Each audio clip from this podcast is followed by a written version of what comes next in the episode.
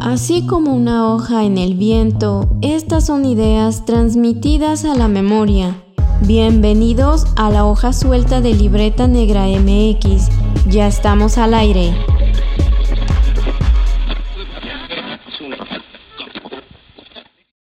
En estos caminos del Internet, misteriosos caminos del Internet, nos topamos con mucha gente que tiene intereses similares y además de manera muy profesional ha conversado de historia, cultura, arqueología, arte y muchas, muchas cosas más. En estos dos años que hemos tenido problemas de esta crisis sanitaria del COVID, hemos acortado un poco las distancias y eh, conectado con gente de muchos, muchos lados. En esta ocasión, en este último programa de la hoja suelta, donde vamos a tener invitados, eh, trajimos desde el otro lado del charco una combinación de experiencias con historia, geografía, arqueología, gestión patrimonial y un montón de cosas más hacemos el contacto transatlántico con Arancha Fernández Quintas, ¿Cómo estás, Arancha? Hola, muy buenas, buenos días para vosotros, buenas noches aquí desde España. Muy bien, encantada de estar con vosotros. Y también invocamos la palabra del doctor Jaime Almanza Sánchez. ¿Cómo está? Buenos días, Omar Wendy. Pues encantado de compartir este rato con, con todos vosotros. Pues bienvenidos a este espacio que tenemos de nuestro proyecto de Libreta Negra MX, que es un espacio pues abierto para la, la plática, el diálogo, la conversación de estos temas que tanto nos gustan, no solo porque los trabajamos, sino porque pensamos que es importante ponerlos y hablarlos con otros públicos, con otras personas que no necesariamente son también profesionales, pero que les gusta porque, o les interesa, ¿no? Más ahora que estamos en este mundo del auge de las redes sociales. Y pues bueno, para quienes tienen los medios, ¿no? También andamos ahí buscando información o haciendo también eh, pues un poco de investigación o entretenimiento, ¿no? Que se vale. Pero yo quiero que empecemos esta conversación, Arancha, Jaime, eh, pues Contestando esto, eh, ¿cuál es la importancia o más bien el por qué es necesario abrir esta conversación sobre historia y arqueología en redes sociales? Arráncate, Jaime. Siempre me pasas a mí. Siempre, siempre, siempre, siempre, porque así puedo contestarte. Bueno, yo personalmente siempre he estado muy ligado al mundo de la divulgación, entonces eh, desde que surgen las redes sociales es uno de los temas en los que pues, me integré ¿no? como individuo, pero también como institución de alguna manera, ¿no? porque en esos primeros momentos eh, pues ya salía con los perfiles de una revista que edito, de la empresa, etcétera, y es cierto que tal vez a lo mejor no utilizaba la red tanto para la divulgación como para la promoción de otros eventos y otras actividades, pero sí que es cierto que poco a poco pues, fue evolucionando y de alguna manera te das cuenta ¿no? de que las audiencias y los públicos a los que puedes llegar a través de estos medios son infinitamente superiores a los que puedes alcanzar eh, con cualquier actividad que hagas en persona, ¿no? especialmente si tenemos en cuenta que la mayoría de las veces que hacemos una actividad suele ser bastante aburrida. Sí, sí, hay que decirlo con todas sus letras. Eh, a veces la actividad académica como tal no es muy llamativa, que digamos, hay que ser realistas en ese sentido. ¿Tú qué opinas, Arancha? Coincido con Jaime. A ver, em, ¿qué pasa? Eh, además nos hemos, Jaime y yo lo hemos hablado muchas veces y contigo hemos coincidido alguna vez en alguna sala de, Clubhouse, ¿no? En este sentido. Es como que la academia es sumamente hermética. Eh, la, prosodia, incluso el tono de voz que se emplea a veces para, dar esos discursos que, es como, o que sopor. Y luego están totalmente al margen de la realidad social que hay ahí fuera. La mayoría de las personas que vienen por detrás nuestra, a lo mejor no nosotros o no el 100% de los eh, oyentes de redes como Clubhouse o lo que puede haber en Twitter o que puede hablar, pero los que vienen detrás nuestra cada vez utilizan más las redes sociales para comunicarse y para adquirir eh, nuevos, a lo mejor no conocimientos, pero sí nuevos temas o nuevas eh, cosas que les puedan causar interés. Entonces, me, parecía muy interesante el, hacer algo de este estilo. No me gusta dar la cara, vais a ser, ese es el primer sitio en el que doy la cara mm, hablando de historia. Eh, no me siento realmente muy cómoda, no sé por qué, pero la voz fue algo que desde el principio con Clubhouse me llamó mucho la atención. Era una opción de abrir un espacio en el que estar cómodos y en el que poder eh, platicar, que decís a ese lado del charquito, eh, sobre temas abiertos y algo que comentábamos Jaime y yo al principio, escuchar también qué quiere conocer el resto del mundo. Porque a veces nos empeñamos en que solo queremos hablar de cuatro cosas y las personas tienen otros intereses que nosotros no conocemos, porque desde la academia, lo que decía antes y me repito, se vive muy al margen de la realidad social que hay fuera de los muros de la universidad, por ejemplo. Sí, y también creo que se maneja desde una estructura jerárquica, ¿no? Como que la información viene de arriba hacia abajo, que es donde están el gran público, porque también se percibe de esa manera, o sea, como que el público es algo homogéneo. Y yo creo que ahí eh, caemos en, en, el error de subestimar, ¿no? A las diferentes personas que se pueden interesar en el trabajo que estamos haciendo. Por ejemplo, la arqueología es muy llamativa. Y yo coincido ahí en que el hacer el trabajo de divulgación, relación no debe tener como objetivo enseñar, sino más bien informar para que las personas puedan eh, pues configurar ciertos criterios respecto a ciertos temas, como por ejemplo el patrimonio, ¿no? Que está, en estos años ha dado mucho de qué hablar por esto también de las subastas, ¿no? De, los objetos arqueológicos. Pero aquí sucede algo que yo creo que es como una confusión eh, a la hora de hacer este tipo de actividades con los públicos a través de diferentes medios. Eh, la cuestión de la difusión y la divulgación. Porque lo que se hace en la academia, estrictamente yo veo que es más difusión, ¿no? Que tiene ciertos códigos, ciertas herramientas, cierto lenguaje, ¿no? Para dirigirte pues a un grupo de especialistas. Pero a la hora de hacer divulgación tenemos que recurrir a otros eh, tipos de herramientas, de estrategias. Y yo lo que veo, por ejemplo, lo que sucede aquí en México, es que no es, a veces no solo falta de, de herramientas digitales, por ejemplo. O sea, el acceso lo tenemos eh, muchos, sino es cómo los utilizamos, que sí estemos conscientes de a quiénes les estamos hablando, ¿no? Entonces, no sé cómo han visto esta experiencia ustedes acerca de eh, sí saber diferenciar. Eh, a la hora de ejecutar estas actividades de difusión o de divulgación. Nada más, antes, antes justamente que pasemos a esta pregunta, un poquito de historia de cómo surgió esta plática como un capítulo especial de la hoja suelta.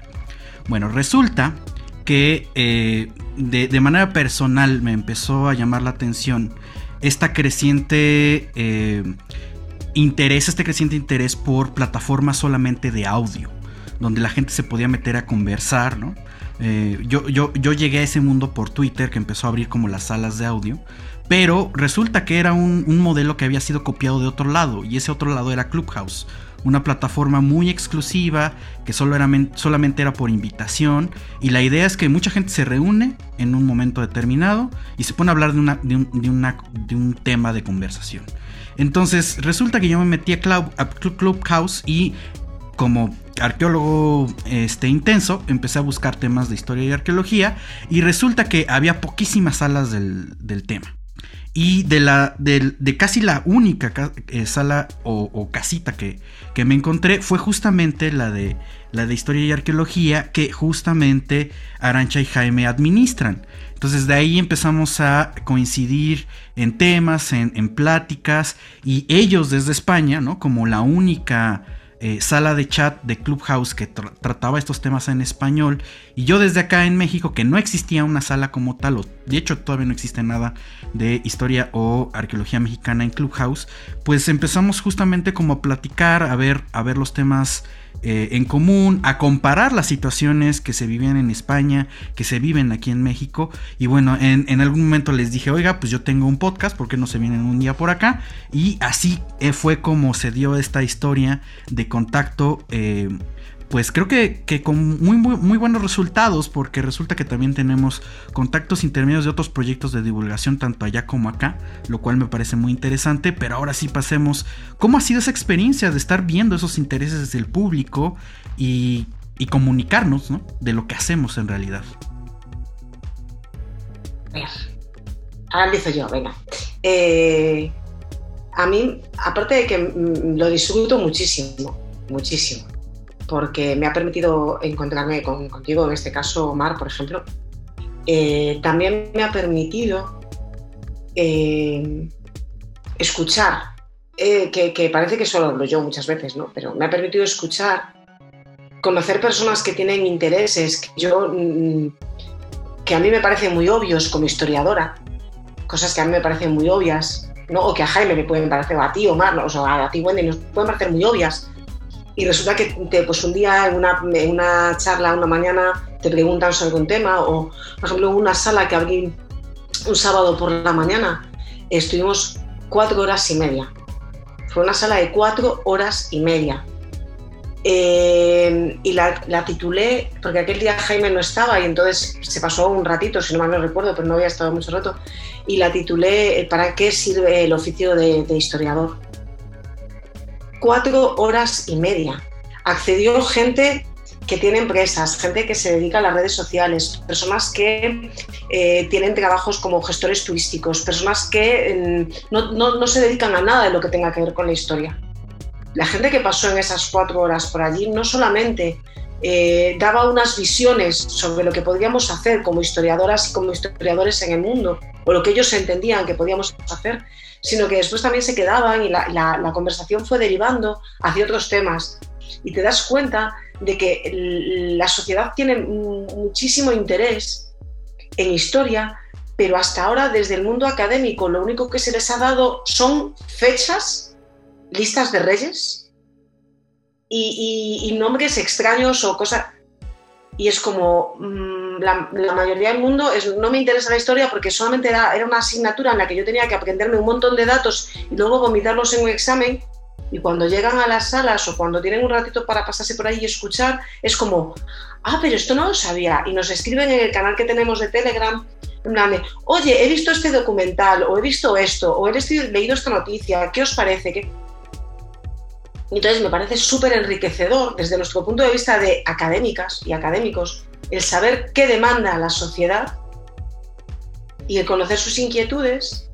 Y para mí ha sido muy enriquecedor porque como yo me dedico a aprender, que es lo que más me gusta en la vida, aprender, el, aprender de los demás, el ver qué, les, qué, qué, qué dudas tienen o qué saben, porque hay gente que aparece y te cuenta cosas que a lo mejor no son tanto a lo mejor de historia, pero sí de antropología, que conectan con cosas que se están haciendo en la actualidad en algunos lugares del mundo y a mí como que me colapsan las neuronas, os lo prometo, es como me, me, podría pasar horas allí metida escuchando y, y, me parece muy divertido. Y luego ha generado mucho debate entre Jaime y yo, que si ya teníamos pocos debates para compartir, nos ha generado más. Entonces, para mí es súper divertido. No sé, Jaime, qué, dirá, o Wendy y Omar, ¿qué os parece?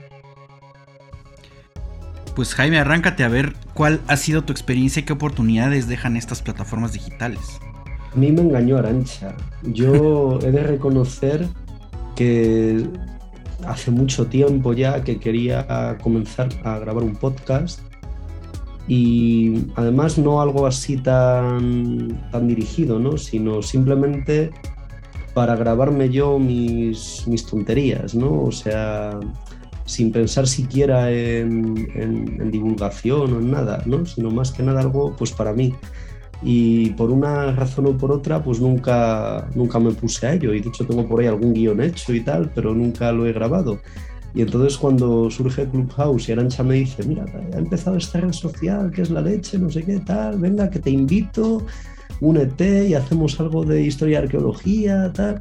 Y yo le decía, pero a ver, Arancha, que ya tengo el día bastante complicado como para meterme también con esto. Y, lo cierto es que engancha, ¿no? O sea, empezamos con las primeras salas y, esto que comentaba Arancha, ¿no? De ver la respuesta de la gente, cómo se subían, te preguntaban, aportaban, ¿no? Porque además, claro, pues eh, si estamos hablando de un tema que yo pueda controlar, a lo mejor tampoco me van a contar nada nuevo, ¿no?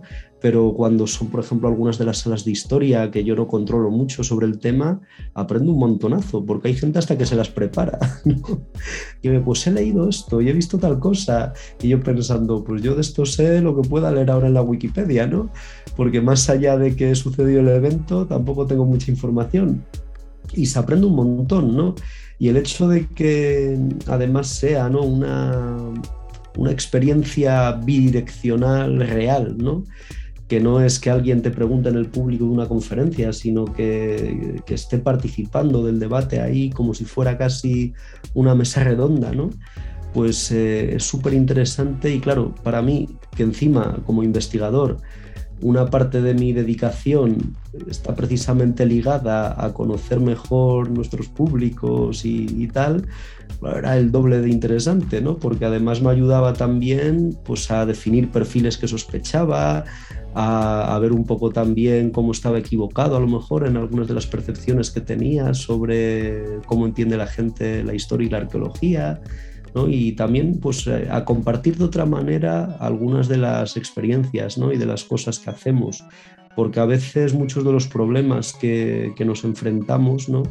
cuando, cuando estamos tratando, pues comentabais antes, el tema de las subastas ¿no?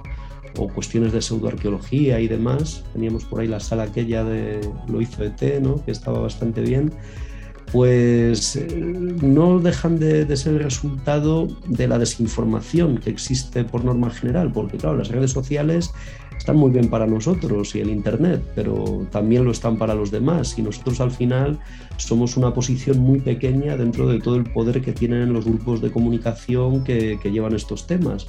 Pues claro, pues la gente tiene más facilidades a veces para ver un documental sobre cómo los extraterrestres construyeron las pirámides eh, que para debatir en un perfil de comunicación accesible, ¿no? Porque eso es una chorrada y tenemos pruebas más que suficientes de, todo lo contrario, o sea, de que las hicimos los seres humanos del pasado en todos los sitios en los que hay pirámides y por cuestiones de lo más tontas, como hacer una pirámide es más fácil que hacer una torre.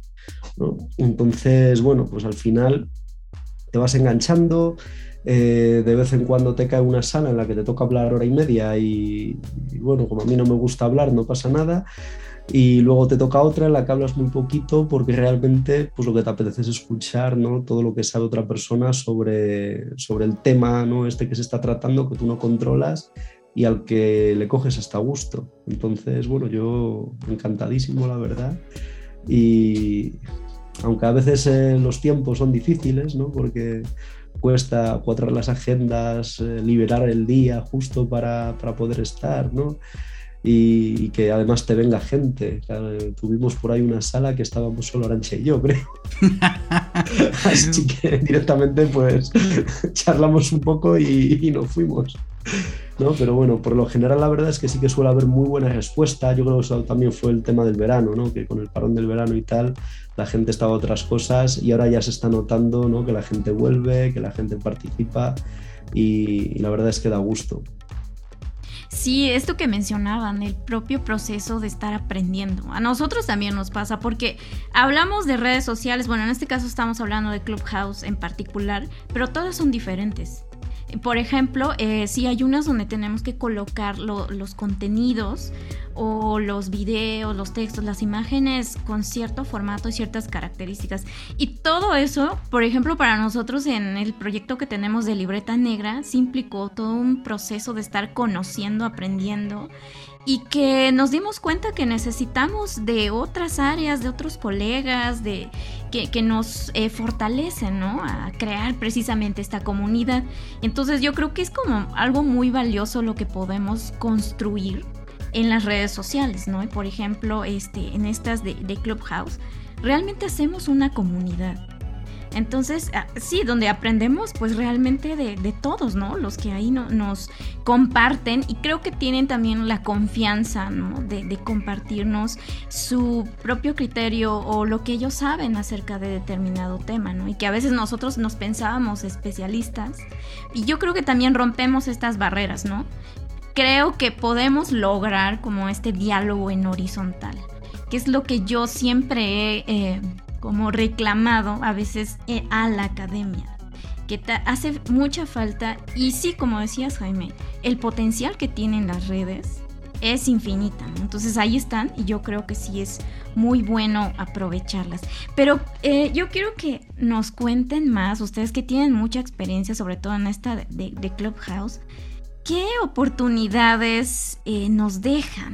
¿Qué oportunidades nos, nos están eh, colocando ahí es, estos espacios para quienes podemos acceder a ellos también?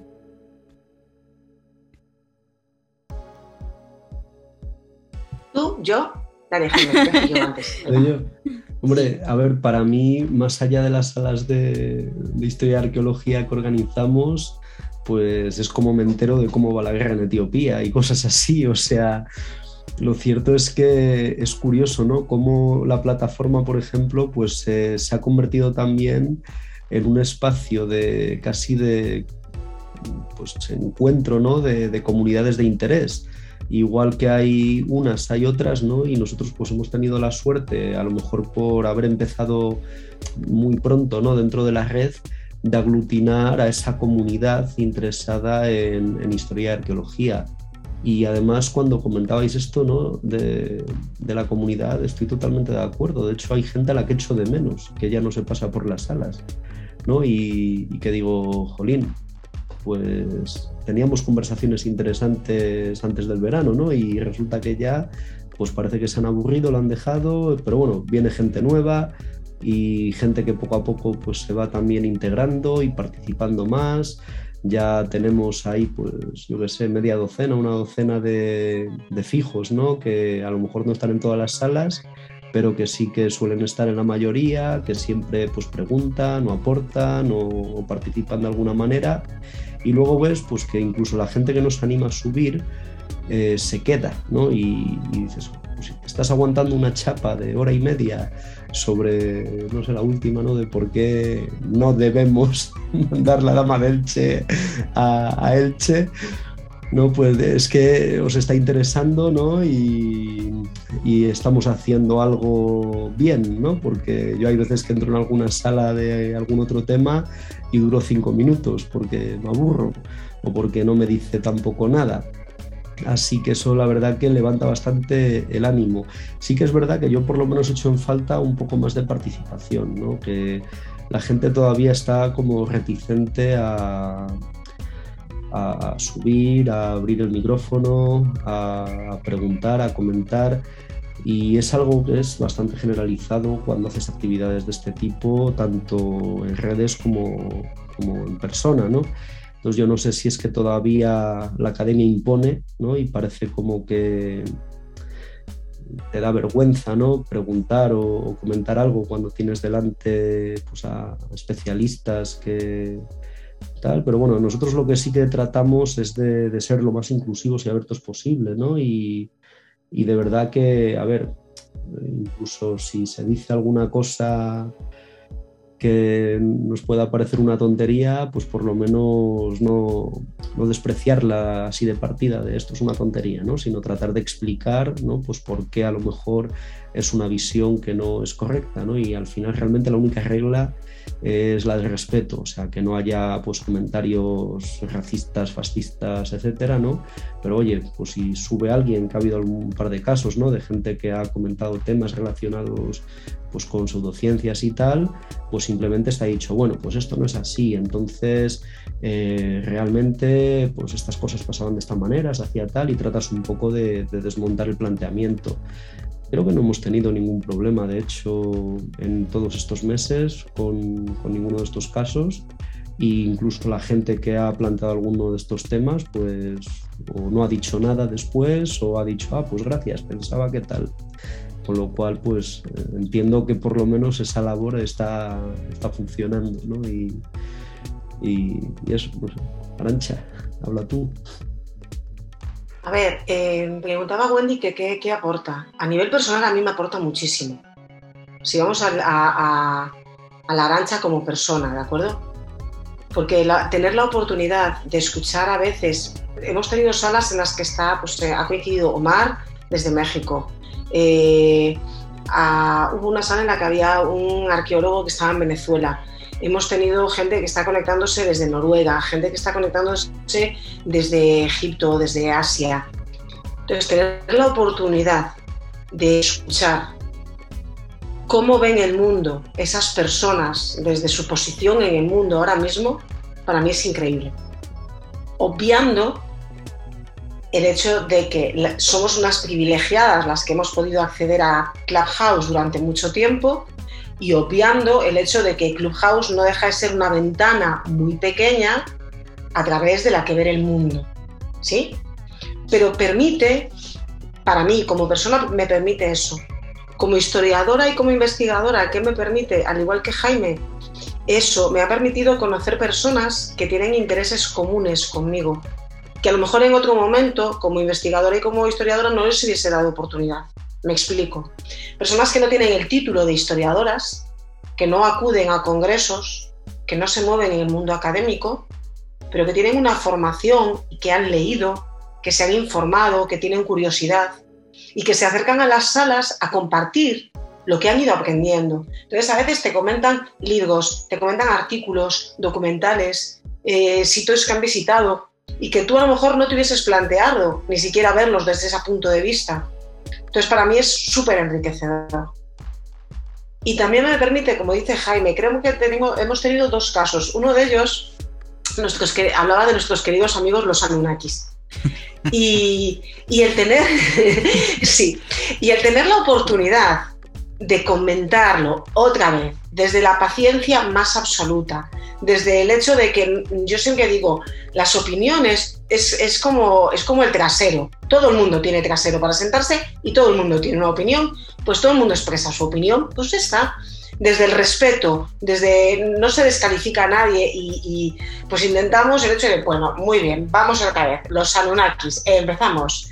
Entonces Jaime, pues aquel día comentaba, mira, las piedras cuadradas, las piedras tan grandes, se ha demostrado con esto, con esto. Entonces el tener la oportunidad de poder acercar un poco más ¿no? y explicar un poco más las realidades que existen, como que desde historia, desde arqueología, el hecho de que eh, te puedan escribir ahora, te pueden escribir por privado en, en, en Clubhouse, ¿no?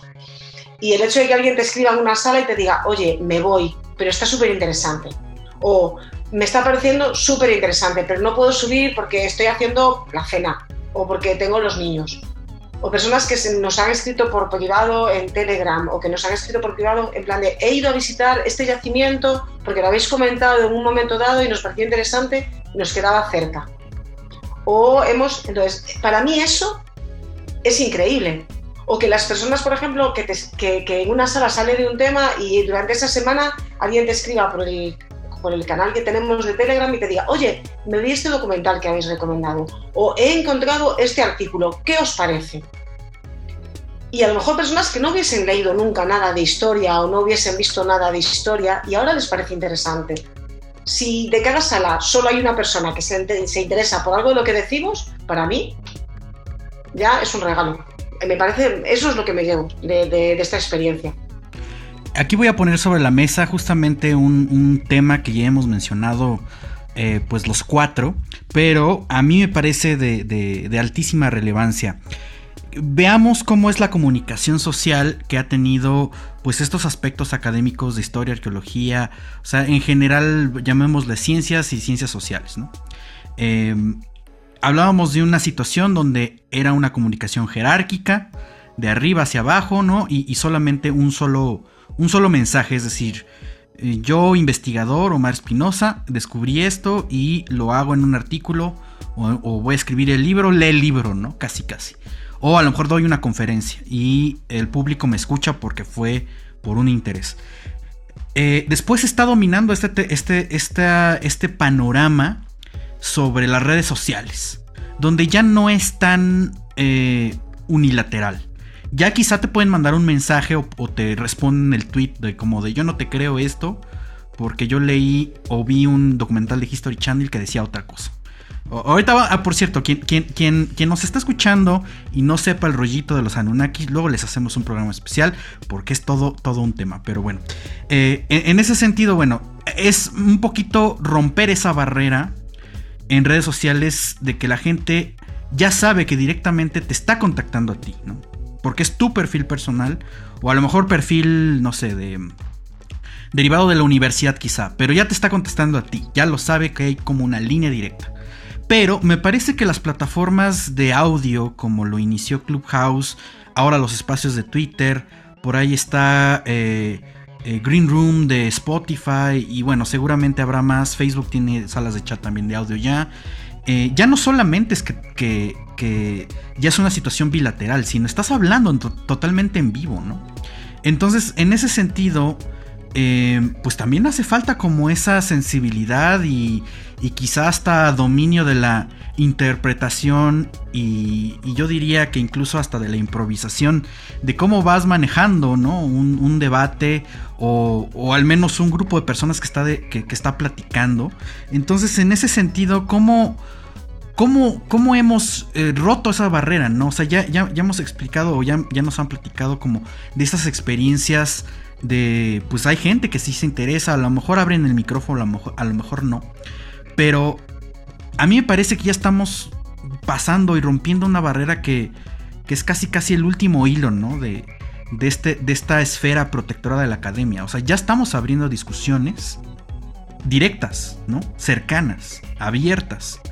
¿Cómo lo ven ustedes en ese sentido para eh, moderar, para abrir conversaciones e incluso para debatir temas complicados como lo serían pues no solamente la situación de los alienígenas ancestrales, que eh, sabemos que es fake, dicho sea de paso, cancelen alienígenas ancestrales, o también la situación de temas mucho más sensibles, que sí son reales, como los racismos, las discriminaciones, em, el colonialismo, eh, los totalitarismos y todas estas cuestiones que historia y arqueología, pues de alguna manera siempre están ahí metidos diciendo una cosa u otra. O sea, ¿cómo ha sido esa apertura de conversación y la moderación de los temas, tanto sencillos como, como más sensibles? Pero ¿cómo lo han visto ustedes? ¿Cómo ven que se dirige hacia el futuro esta situación? Y pues por supuesto, ¿qué cercanía estamos generando con la gente que va y les interesa y que sí, que sí abre el micrófono?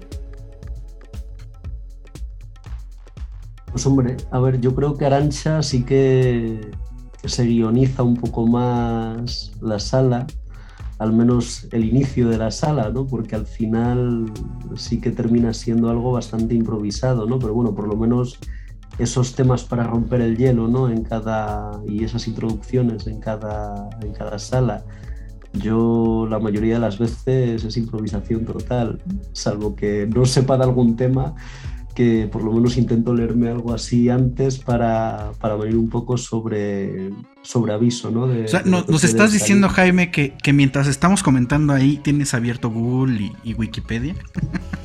Hay días que abro el, Google y que miro porque es como, de esto no tengo ni idea, y hay días que estoy tirado en el sofá con el iPad por ahí y, y, a lo que vaya saliendo. O bueno, algún día haciendo la cena, otras historias que ha habido algún día que estaba ahí en medio de tal y yo voy a quitar esto del fuego, que me toca abrir el micrófono y me tiro ahí media hora de chapa y después me ha quedado ya fría la cena. Pero, es que hay que dejarlo claro también, que seamos especialistas no quiere decir que sepamos todos los temas, eso es eh, parte de la ética profesional y de pues del mismo profesionalismo, ¿no? Entonces, o sea, lo estoy diciendo chiste, obviamente, pero es cierto, yo también estoy buscando así, arqueología española, porque cuando me, pregunta Arancha, bueno, ¿y cómo es la situación allá en México, no? ¿Qué podemos eh, comparar de la arqueología española y la mexicana eh, a nivel profesional? Ahí me tienes, ¿no? A ver, espérame, espérame, déjame busco la legislación cultural de allá. Porque es cierto, no dominamos todos los temas, y eso eh, también es como romper esta, ese estereotipo del académico, ¿no? Encerrado en la biblioteca, que todo lo sabe, y si no, pues este, se lo inventa o, o, demás, ¿no? Pero creo que es importante empezar a poner eso que, pues también somos seres humanos sensibles que nos especializamos en un tema y de repente pues entramos en crisis de que, ah, canijo, esa pregunta no me la esperaba. Entonces medio hay que buscar. Por cierto, Wikipedia sigue siendo, o actualmente es un es una plataforma muy, muy, muy viable para buscar información. Y si tienen duda, duda todavía de buscar en, Wikipedia, tenemos un capítulo especial justamente de los 20 años de Wikimedia con la dirigente de Wikipedia aquí en México. Entonces, eh, cuando termine este capítulo, vayan a buscarlo para que vean y se enteren de todo el chisme detrás. Pero bueno, eh, Arancha, ¿cuál ha sido tu experiencia justamente aquí mediando, preparando la sala, conversando con la gente? A ver, eh, lo primero de todo, yo no, tengo la mente clara que tiene Jaime, ¿de acuerdo? Entonces, yo un viso, pero me gusta prepararme. Es decir, si hay un tema para una sala, yo me organizo lo que, voy a, lo que se va a hablar al principio, intento tener los tres o cuatro puntos que me parecen interesantes, por poner un ejemplo. Si mañana eh, Omar propusieseis hacer una sala, por ejemplo, imagínate, de la eh, cultura mexica, eh, yo me intentaría buscar información, no solo a través de Wikipedia, sino intentar buscar información por lo menos para tener esos cuatro o cinco puntos que sí o sí hay que tocar si se quiere hablar de la cultura mexicana. Y luego las cosas fluyen. Eh, ¿Recurrir a Wikipedia? Sí, alguna vez. Eh, de estar sale un tema o se va por un lado, a, Google, a Wiki, a lo que salga, en plan de, ay, madre. Y aquí sí que es verdad, tanto Jaime como yo no hemos tenido nunca ningún problema en reconocer, yo de este tema no tengo ni pajolera idea. No te preocupes, que si tú tienes interés y quieres que porque eso sí lo sabemos hacer. Como historiadoras y como historiadores se supone que ese sí que tiene que ser nuestro expertise. Tú tienes que saber buscar información. Si no sabes buscar información relativa a temas históricos, vuelve otra vez a la universidad. Entonces, yo puedo buscar información. Si tú no, encuentras, mm, no eres la persona que sea, si hace una pregunta y dices que he estado buscando información sobre, eh, no sé, eh, la construcción de las pirámides de Egipto. Y casi todo lo que me sale es referente a astronautas ancestrales ok, no te preocupes, yo voy a poner de mi parte todo lo que yo sé que he aprendido a lo largo del tiempo para localizar y buscar información fidedigna y yo no tengo ningún problema en reconocer que no sé cómo se construyeron las pirámides, pues buscamos. Eh, el hecho de guionizarla o no te puede salir por peteneras, que se dice aquí en España, es decir, tú puedes tener un tema muy organizado, muy trabajado, y surge una pregunta por parte de alguien de las personas que han subido en la sala y, se va, se va el tema. Y eso también es bueno. Eso quiere decir que hay otros temas de interés, que las personas siguen participando, y entonces ahí tienes que, buscar un poquito cómo, cómo, salir de ahí. Lo que sí hemos tenido mucha suerte, y lo ha dicho Jaime antes y lo vuelvo a repetir, es que no ha venido nadie ni a destrozarnos una sala, ni a desmontarnos una sala, ni ha venido en plan crítica destructiva, sino siempre ha venido todo el mundo con una mente muy abierta a participar, desde participar y contribuir. Y entonces es muy fácil, la verdad es que es muy fácil gestionarlas así, muy, muy fácil. Ahora, Arancha, tú decías al principio, ¿no? Que esto también de utilizar, por ejemplo, la aplicación de Clubhouse, porque es digamos, una plataforma digital solo de audio te resulta más cómodo que las de video, por ejemplo, ¿no? Y sí, sí, tienen ahí también implicaciones para quienes estamos queriendo incursionar en estos medios, pues que descubrimos, ¿no? Que tenemos que pulir ciertas... Eh, em, talentos o no talentos, entonces tenemos que prepararnos. Pero ¿qué nos pueden decir respecto a esto? Porque finalmente estamos dirigiéndonos al público, ¿no? Sea en formato de video o de audio. Y de repente pueden pasar estas situaciones, ¿no? De que te preguntan cosas que pues no tienes idea, pero bueno, puedes reconocer que lo puedes investigar, que le puedes recomendar otras cosas, ¿no? Pero ¿cómo han lidiado con esta cuestión de hablar en público? O sea, por ejemplo, tú dices que no sé, que, te, que te incomoda o te hace sentir rara eh, este formato, por ejemplo, en video, ¿no? Y te van a ver en YouTube. Entonces, ahí también ustedes, porque está, estamos comunicando, ¿no? Entonces, sí, es que al final... perdona. Sí, sí, sí, no, no te preocupes. Pero, ¿cómo es, cómo ha sido este proceso para ustedes? Y algo más importante para quienes estamos con nuestros proyectos en estos espacios, eh, ¿qué nos recomendarían para poder mejorar estas estrategias de comunicación con las personas? A ver, eh, a mí me ha servido eh, Clubhouse para plantearme el no tener ningún reparo a la hora de aceptar, por ejemplo, esta invitación por nuestra parte. El entender que a lo mejor el mensaje es mucho más interesante y mucho más importante que el emisor, porque el hecho de que yo haya tenido que desplazarme del espacio que tenía montado en mi biblioteca, no tenía buena wifi y me he trasladado a mi cocina. Así que todo el mundo que vea esto va a ver la ventana de mi cocina. No pasa nada, ya está. Lo importante es lo que estamos hablando, ¿no? Y me ha servido para eso, para perder miedos a ese nivel. Eh, además, eh, ¿qué me ha permitido? Saber que sé más de lo que yo pensaba. Eh, esto lo hemos hablado Jaime y yo muchas veces. Eh, por si alguien no se ha dado cuenta, en el mundo Jaime y yo somos amigos, íntimos amigos y hablamos mucho, ¿vale? Entonces esto lo hemos, lo hemos hablado Jaime y yo muchas veces. Vivo con un síndrome de la impostora permanente. Eh, la primera vez que fui a un congreso, tenía a Jaime al otro lado, estaba a punto de entrar en la habitación donde iba a dar el congreso y le dije yo, Jaime, solo voy a decir obviedades o sea, a nadie le va a resultar interesante lo que tengo que... O sea, estoy rodeada de personas con doctorados, que son catedráticas, que son catedráticos, que tienen no sé cuántos mm, Q1 o Q2 publicados en el mundo, que... Y me decía, no, tú vas a contar lo que tienes que contar tú. Y, entonces yo entré allí, os lo juro, ¿eh? era en plan de, pues les voy a contar lo que ya saben. Y así me la paso. Me paso la vida pensando que lo único que digo son obviedades. Así que este último año que hemos estado en Clubhouse no llega ni a un año, a mí me ha servido para darme cuenta de que realmente tengo más cosas que aportar como historiadora, que sé más de lo que realmente creía que sabía y que sí que tengo cosas interesantes para compartir. Entonces, eso ya para mí ha sido un ganar totalmente.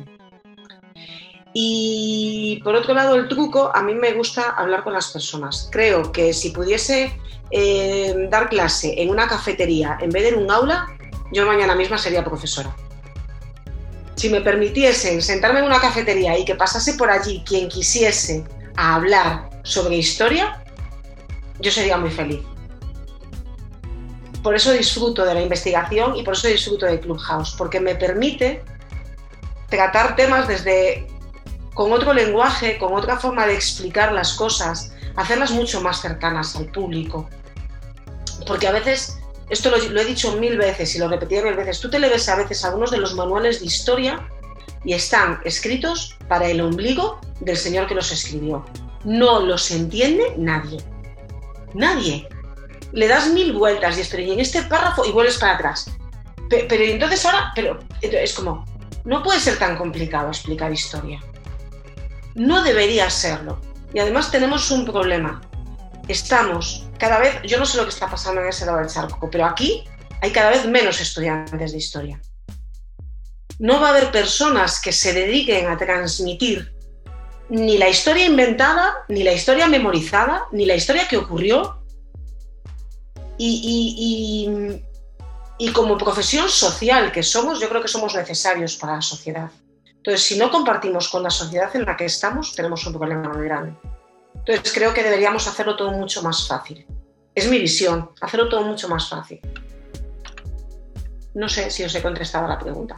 No, sí, y además este con un relato bastante entrañable porque nos habla de nuestra propia vocación de o sea, es que no, estudiamos y llegamos al máster y al doctorado, pues, bueno, sí, obviamente es un logro personal, pero, o sea, no estamos acumulando conocimientos como una enciclopedia nomás para estar en nuestro estudio pensando nosotros solitos, ¿no? Y además estamos en el área de, las humanidades y las ciencias sociales, ¿no? Y esto también es muy importante lo que mencionaban, eh, ser conscientes de que somos responsables de lo que vamos a decir, porque también el público sí nos mira en ese sentido como gente que se ha preparado y que es eh, pues formal en lo que está diciendo, ¿no? Entonces ahí también yo creo que es algo muy importante y a veces sí se nos olvida. Yo he visto que en la comunidad sucede esto, que se nos olvida que lo que estamos diciendo puede trascender de muchas maneras allá afuera, ¿no? Entonces, y a mí me parece muy bonito que nos compartas esto mm, personal, porque también para quienes incursionamos en, estos medios y queremos hacer divulgación, sí nos enfrentamos luego ¿no? a, todos estos retos eh, personales de cómo queremos transmitir lo que sabemos y si realmente estamos seguros de que queremos comunicarlo así. Eh, en fin, ¿no? a veces son ideas que nada más están en nuestras mentes y no cambia nuestra forma de pensar hasta que lo hacemos y nos damos cuenta de que la realidad es otra, ¿no? Entonces esto, sí agradezco mucho que nos compartan estas experiencias, porque también a nosotros nos ayudan y nos hacen reflexionar sobre el trabajo que estamos haciendo también en estos espacios eh, donde pues convivimos con gente que tal vez no le vemos la cara, pero ahí está, ¿no?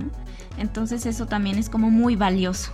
Por ahí, por ahí ya habíamos entrevistado a, aquí en México al arqueólogo Jaime Delgado Rubio, que también nos estaba compartiendo su visión respecto a este tipo de cosas.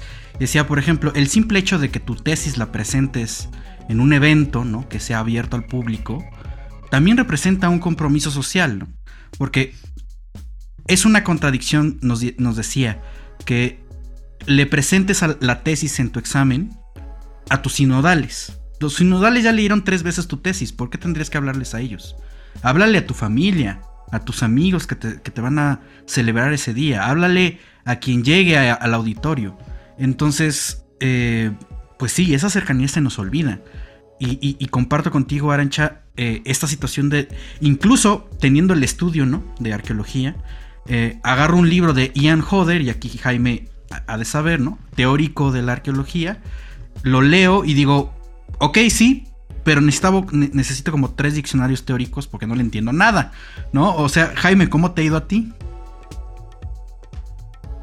Pues con, con Ian Joder tengo menos problemas, pero para mí el, gran reto desde, desde que empecé con esto fue precisamente mi entorno más cercano, ¿no? lo que comentabais ahora, de mi familia y mis amigos.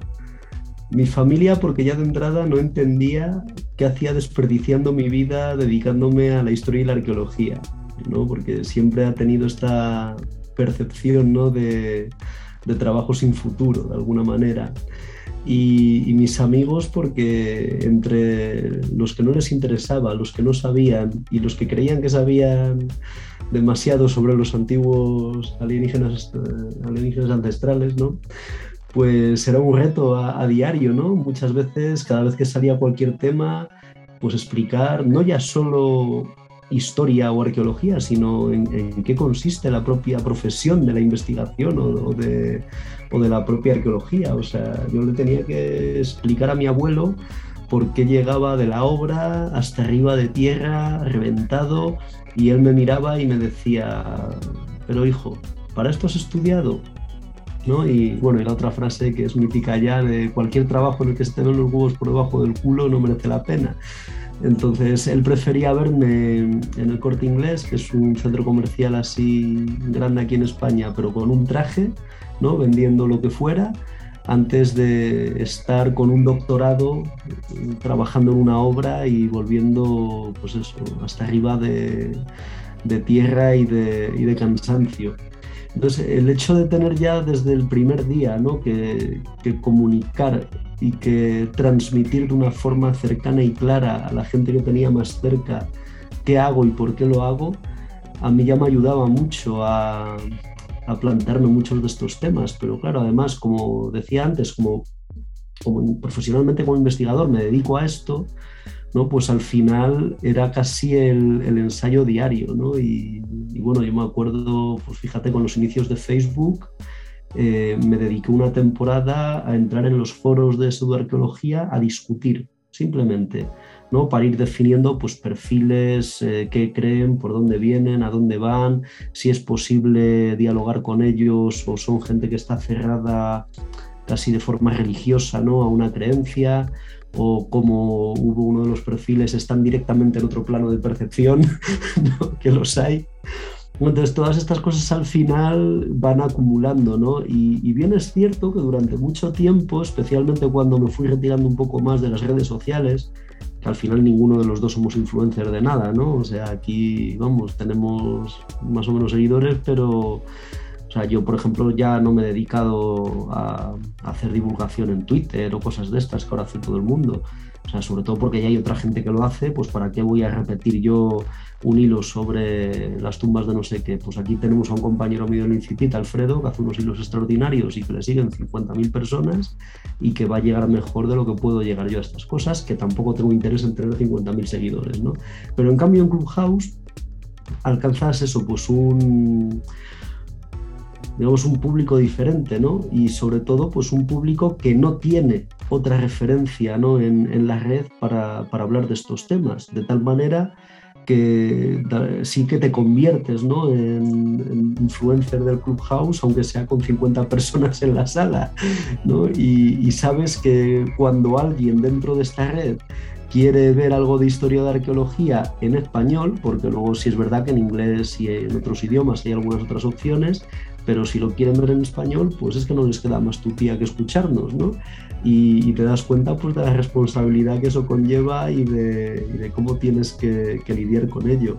Y he de decir que además es complicado, o sea, yo en esto admiro muchísimo a Arancha por cómo lleva las salas, porque las dos o tres salas que me ha tocado llevar solo, han sido un, estrés terrorífico, ¿no? Porque claro, yo tampoco me desenvuelvo muy bien todavía, a pesar de los meses, con algunos detalles de, la plataforma y ya solo estar pensando si alguien está levantando la mano, si tengo que decir tal o cual, o que no me hable nadie, o que no suba nadie y que me encuentre yo allí como solo hablando, a mí me daba como pánico, ¿no? Al menos cuando está ella, pues ya me siento más, más tranquilo porque lo que es hablar me da igual, ¿no? Hablar, hablo sin problemas y en ese sentido además ya estoy curtido en los diferentes registros y mañana me sueltas en un congreso o en el Clubhouse y te puedo hablar del mismo tema en el registro que toque. Sí es verdad que, bueno, tampoco tengo un registro muy formal cuando estoy en los congresos, así que siempre he estado más cerca de este otro lado más, más social ¿no? de, la disciplina. Pero en todo caso, la verdad es que sí que resulta ¿no? un, reto ¿no? el muchas veces traducir determinadas cosas y, sobre todo no dar por hecho nada, ¿no? porque a veces pensamos que la gente sabe pues, eh, cómo o cuándo pasaron ciertas cosas y no, entonces, pues, bueno, no está mal que se diga, porque yo ahora estaba alucinando estas semanas porque ha empezado a despegar un libro de, David Greber y David Vengrow que se llama The Down of Everything. En, en, España lo han traducido El principio de todo. No sé si habrá llegado ya por México, porque lo están sacando ahora en estas semanas en los diferentes idiomas. Y es un tocho así de gordo que, eh, según venden, reescribe la historia y los procesos sociales. Y claro, pues eh, yo tuve acceso a parte del libro hace un tiempo y empecé a leer y a ver comentarios y tal, y yo pensaba, si todo esto ya lo sabíamos, ¿no? O sea, tal, pero claro, luego piensas, bueno, el hecho de que yo lo entienda de esta manera como profesional y de que en determinados círculos en los que estoy esté totalmente asumido no significa que la historiografía que está llegando al público general siga siendo la misma que llegaba en el siglo XIX, ¿no? Y que además siga fundada ¿no? en esos mismos preceptos coloniales, racistas y demás en los que se creó en aquel momento. Entonces, claro, pues es un libro que si llega, yo sinceramente creo que nos lo vamos a leer los que nos lo vamos a leer, o sea, el público en general ese libro no se lo lee, pero bueno, eso ya es otra historia. Pero bueno, si llegan al menos las reseñas, los comentarios, el hecho de que sea el libro más vendido en Estados Unidos en ciencias sociales y que salga en el New York Times y que salga en The Guardian y que salga en Le Monde y que salga en El País, ¿no? Pues te das cuenta de que ya está, digamos, alcanzando ¿no? a, a transmitir un mensaje que a lo mejor para nosotros resultaba obvio, pero que no lo es, ¿no? como decía antes Arancha. Y ahora que estamos justamente en el tema, Jaime, ¿tú qué le recomendarías a eh, las generaciones que vienen? Aunque, como bien dice Arancha, pues son generaciones que son cada vez menos. Em, pues de meterse o integrarse a este mundo de la divulgación, o sea, cómo se tendrían que preparar o qué consejos les darías a, pues no solamente arqueólogos o, arqueólogas, historiadoras, historiadores, ciencias sociales en general, humanidades? Pues fíjate que creo que les pediría consejo más que darles, porque si te paras a ver ahora mismo eh, canales de YouTube, TikTok, eh, perfiles de Twitter, Facebook hace tiempo que lo dejé, así que no sabría decir, pero sobre todo lo que sería nuestra tríada de TikTok, YouTube, Twitter, la mayoría de la gente que está haciendo divulgación de calidad son gente en los 20, o sea, que, que ya son esa nueva generación, ¿no? Y que de, casi de forma innata están alcanzando ¿no? una, calidad en, los contenidos que, crean bastante importante.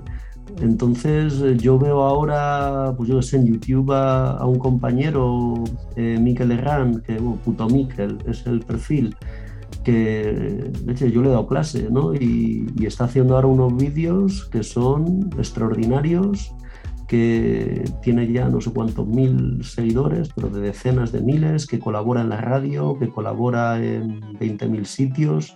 Entonces, casi que tengo que aprender yo de él más que el de mí, ¿no? Y además tratando temas serios, ¿no? Porque al final, pues, eh, entre uno de sus temas principales que tiene que ver con teoría queer y tal, y todo el tema ¿no? de, del cuestionamiento de discursos nacionalistas y coloniales, que es como la otra línea, sea, no está simplemente contándote pues eh, cómo vivían los egipcios, ¿no? O sea, que es lo que hacen a lo mejor las cuentas más tradicionales de todos estos temas, sino abordando temas muy serios, ¿no? Entonces, pues digo, jolín, ¿qué, te puedo ya ti enseñar si ya lo estás haciendo mejor de lo que yo lo voy a hacer nunca, ¿no?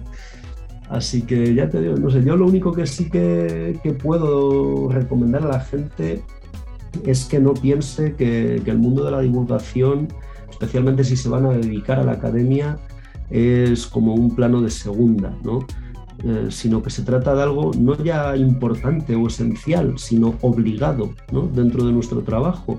Y el hecho de que nos hayamos olvidado de ello durante 100 años no significa que no tengamos que tenerlo en cuenta y que, y que practicarlo y sobre todo, pues bueno, tratar de hacerlo de la mejor forma posible. Habrá quien lo haga mejor y tendrá más éxito, habrá quien lo haga peor y tendrá menos éxito, pero bueno, por lo menos, aunque lo estés reduciendo al proyecto en el que estás trabajando o algún tema más concreto o más puntual, ¿no? Con algún tipo de actividad que no tenga por qué tener este alcance inmenso ¿no? de, los grandes influencers de, las ciencias. ¿no? Pero bueno, que por lo menos no se descuide ¿no? y que de algún modo pues, todos tengamos ese puntito que, aportar ¿no? de contenido de calidad y accesible, ¿no? sobre todo accesible. O sea, que yo es lo que digo siempre. O sea, lo que yo cuento lo tiene que entender mi madre. Y si mi madre no lo entiende, es que lo estoy contando mal. Sí, esto es muy importante porque, por ejemplo, la situación que tenemos aquí en México con la comunidad que está estudiando en historia, arqueología, antropología, eh, cada vez es más. Hay por lo menos como ocho escuelas que tienen estas carreras eh, de arqueología, por ejemplo, y en historia hay muchas más y son a veces grupos muy numerosos. Entonces aquí el problema es el campo laboral, el tradicional, ¿no? Eh, hacer la investigación desde las instituciones. Cada vez hay menos oportunidades. Y ni hablemos de las condiciones laborales. A lo mejor Omar ahí les ha contado los pormenores de ejercer arqueología en México. Eh, y entonces el arqueólogo Jaime Delgado, que tiene un proyecto muy bonito de, divulgación, eh, en específico con la comunidad infantil, eh, él proyecta que el futuro es divulgativo. El ejercicio de la profesión para arqueología en México también debe contemplar este espacio. Y yo concuerdo contigo en que también es obligación pues regresar, no sé si es la palabra apropiada, un poco de lo que también eh, la sociedad aporta. Y ni hablemos aquí de que, por ejemplo, hacer arqueología es con recursos del erario público. ¿no? Entonces ahí también es un punto eh, que, nos tiene que, tenemos que tener presente siempre, ¿no? Entonces por eso preguntamos esto último, ¿no? De mm, ¿qué, sugieren ustedes que ya están en, en este espacio de Clubhouse? Y ahí también yo quiero comentar algo que me parece muy padre. La comunidad española sí tiene mucha presencia en, las diversas redes, en, temas de divulgación y de diversos temas, ¿no? Entonces ahí yo creo que también es muy eh, padre hacer esta conexión porque finalmente nos une también el idioma. Entonces de este lado del charco también eh, hace, hace falta tener presencia. Yo creo que hay muy buenos proyectos, pero todavía hace falta. Pero eh, aquí también para ir cerrando esta conversación tan reflexiva para mí y tan interesante, eh, ¿qué opinan ustedes de, de continuar y de no soltar estos espacios en los que ya estamos colocando pues nuestras redes, nuestra eh, perspectiva sobre nuestro trabajo o del propio mundo, de las problemáticas que están acaeciendo justo ahora. Eh, pues sabemos que estos medios cambian, ¿no? Eh, cada dos días, cada año cambian, entonces, pero no debemos soltarlo, o al menos es lo que nosotros aquí estamos proponiendo pero ¿por qué seguir abriendo estos espacios? Arancha, Jaime. que no le daba el micro, estoy aquí como la tonta. Eh, a ver, es que yo mm, lo voy a unir con lo que acaba de decir Jaime. Eh, Jaime hablaba de ser influencer o no ser influencer o de... Si, si solamente te leen en Twitter, por ejemplo, o si en una sala de Clubhouse solamente tienes 10 personas, pero están ahí, eh, estás haciendo trabajo de divulgación. Habrá personas que tengan 300 personas a lo mejor en algún momento dentro de un tiempo en una sala de historia en Clubhouse. Genial. Y yo seguro que soy una de esas 300, si la sala es interesante.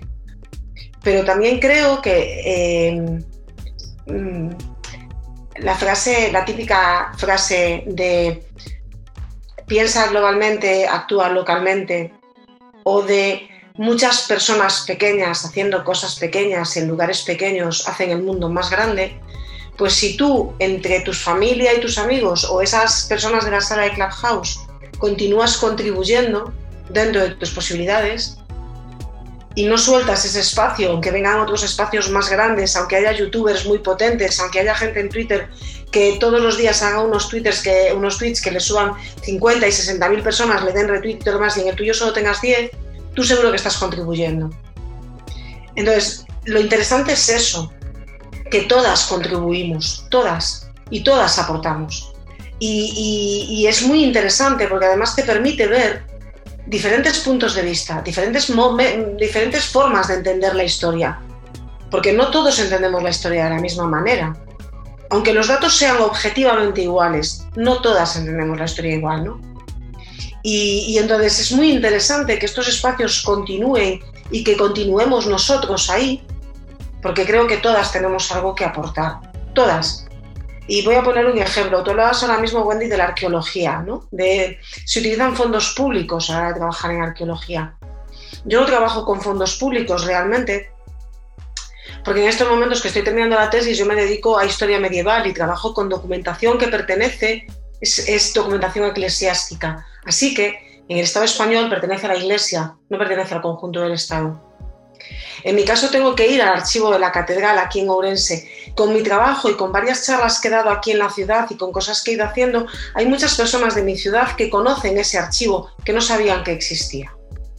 Para mí eso ya es haber dado en el clavo. Si, si solo con mi trabajo hasta ahora de mi tesis consigo que las propias personas que viven en mi ciudad sepan que ese archivo esté ahí, que es visitable y que se están haciendo cosas con esa documentación y que se está publicando y que forman parte de la historia de nuestra ciudad y de nuestra provincia, yo para mí creo que mi trabajo como, como profesional ya ha hecho mucho. Por eso creo que es importante que sigamos adelante. Es lo que creo que es lo que más podemos hacer como historiadoras y como historiadores. No sé qué opina, qué opina Jaime en este caso. Yo estoy totalmente de acuerdo con eso. Y con respecto a lo de lo rápido que cambian ¿no? todos estos espacios, yo siempre digo lo mismo, ¿no? Hace como 10 años me dijeron que los QR habían muerto. Hace como 6 años me dijeron que Twitter estaba muerto. Pues como decía también el dicho, ¿no? El rey ha muerto, larga vida al rey. O sea, son, por ejemplo, dos herramientas que ahora tienen más fuerza que nunca, eh, al menos en el mundo de, la arqueología del patrimonio, ¿no? No sé, en otros. Entonces, eh, hay que estar hasta que uno aguanta o que surja otra cosa que tenga mejor pinta o que se cierre la plataforma, ¿no? O sea, mientras haya gente que venga a escucharnos y nosotros tengamos fuerzas y ánimos para seguir hablando y temas sobre los que hablar, pues ahí vamos a estar. Luego pues, las circunstancias cambian en todo y a lo mejor resulta que dentro de seis meses pues no podemos llevarlo y, no se sigue. Pero bueno, pues en otra nos encontraremos, ¿no? Pero por lo menos mientras aguanten las fuerzas, mientras eh, haya un público con el que compartir y mientras estén las herramientas ¿no? a nuestra disposición, yo creo que sigue siendo importante ¿no? que, mantengamos este tipo de iniciativas y, sobre todo pues de que sigamos intentando ¿no? que, más gente se, una, incluso más gente del entorno profesional ¿no? que, pueda seguir adelante con el proyecto si un día nosotros no estamos. ¿no? Porque al final, pues oye, lo importante es que la, la bola de nieve ¿no? eche a rodar y cuanto más grande se haga, pues mejor. Y si se queda contra algún recoveco, pues que alguien le empuja otro poquito y que siga rodando. dos preguntas rápidas para el cierre de este programazo. Em, la primera, ¿las plataformas de solo audio van a morir en algún momento? Y la segunda, ¿qué sigue para la casa de historia y arqueología en Clubhouse? Yo la primera y tú la segunda. vale, ok, perfecto. Yo para la primera, todos morimos en algún momento, así que entiendo que como todo en algún momento tendrá su fin, pero me parece que es algo que acaba de empezar, que tiene un público nicho muy concreto y muy interesante que no está en otras redes y que me parece a mí que por lo menos una temporada se va a quedar entre nosotros. A ver, breve a esta primera pregunta, yo también creo que es, una, forma nueva de comunicación y yo creo que ha venido para quedarse largo tiempo además. Sobre todo con los, dos, con los últimos casi dos años hay muchas personas que iban a caminar solas y se ponían podcasts, se ponían audios y han descubierto una nueva forma de, de escuchar y de conocer y comprender incluso personas mayores de, de, 60 que iban solas, entonces se ponían un podcast para no ir solas a caminar. Así que yo creo que tienen futuro. ¿Y qué se viene para la casita verde de historia y arqueo? No tengo ni idea. Porque los domingos, eh, bueno, no tengo, no, no tenemos. Los domingos el tema lo propone el público, así que mientras las personas sigan apareciendo y sigan contribuyendo con sus temas, serán geniales.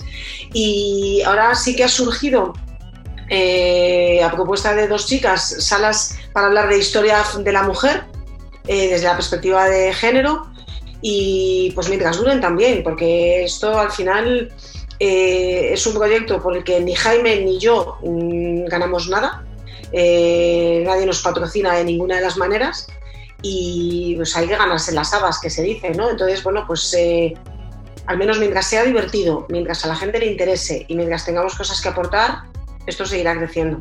Y la gente que tiene que hacer que crezca realmente, yo lo siento mucho, en este caso no somos ni Jaime ni yo, sino que las personas que están apareciendo, que van compartiendo, que les apetece aprender o que les apetece conocer de otros temas o aportar a otros temas, son las personas que tienen la pelota en su tejado, al menos a mi manera de verlo, ¿no?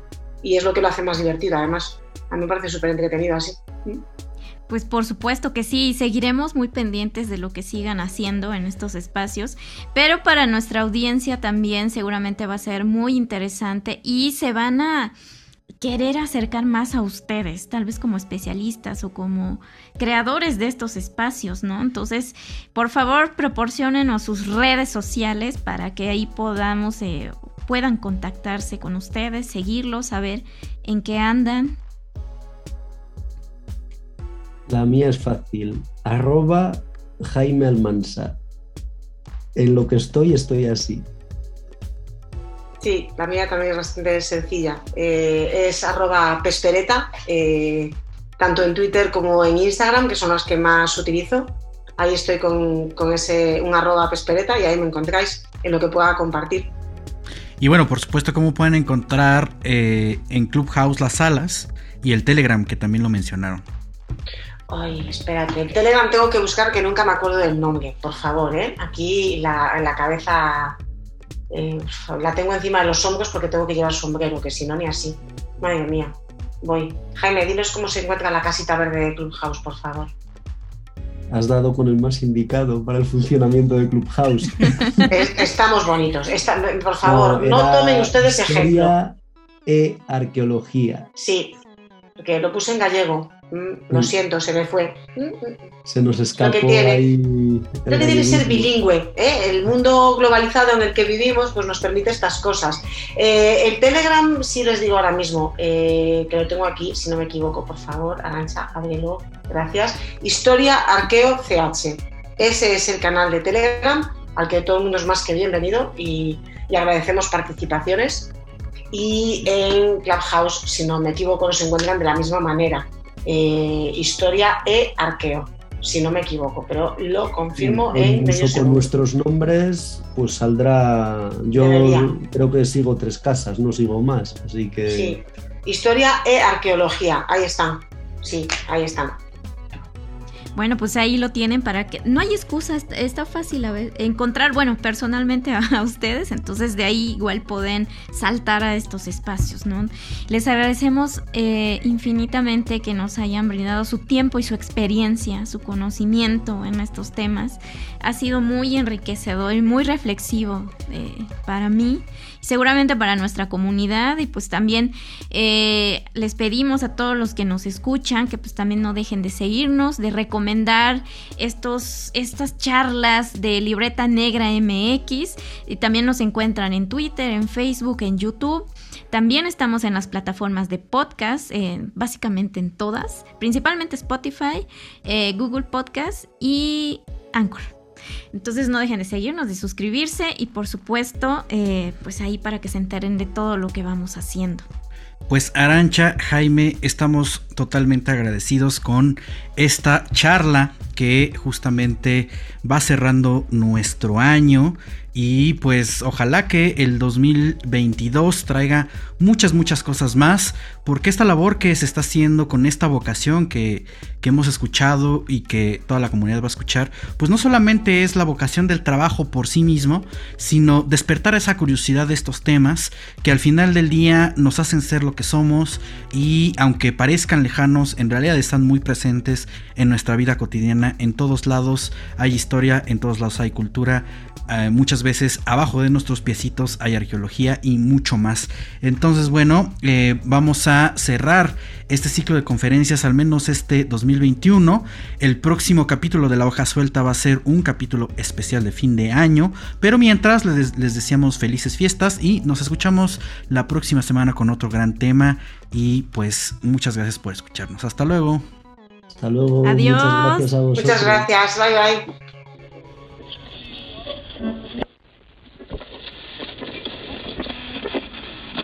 Gracias por acompañarnos. Nos escuchamos la próxima transmisión.